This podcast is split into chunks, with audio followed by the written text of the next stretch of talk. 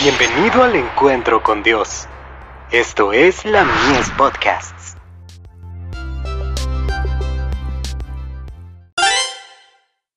Hijos e hijas de Dios, entramos en el reposo de Cristo. Por tanto, queda un reposo para el pueblo de Dios. Hebreos 4, verso 9. Si estáis dispuestos a aprender mansedumbre y humildad de corazón en la escuela de Cristo, seguramente os dará descanso y paz. Es una lucha terrible, abandonar vuestra propia voluntad y vuestros propios caminos. Pero una vez aprendida esta lección, encontraréis descanso y paz. El orgullo, el egoísmo y la ambición deben ser vencidos, debéis ser absorbidos en la voluntad de Cristo.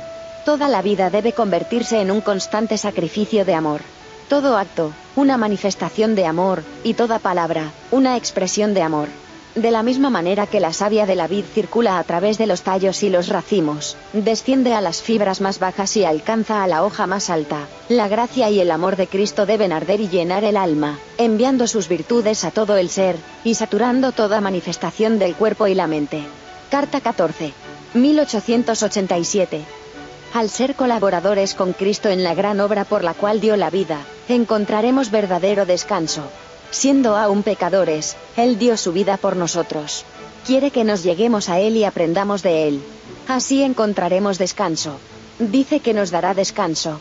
Aprended de mí, que soy manso y humilde de corazón. Al hacerlo, descubriréis en vuestra propia experiencia el descanso que Cristo da, descanso que resulta de llevar su yugo y portar sus cargas. Boletín de la Conferencia General. 4 de abril de 1901.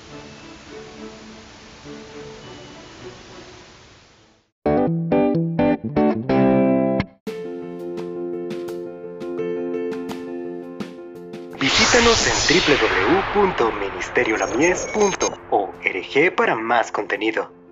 Dios te bendiga.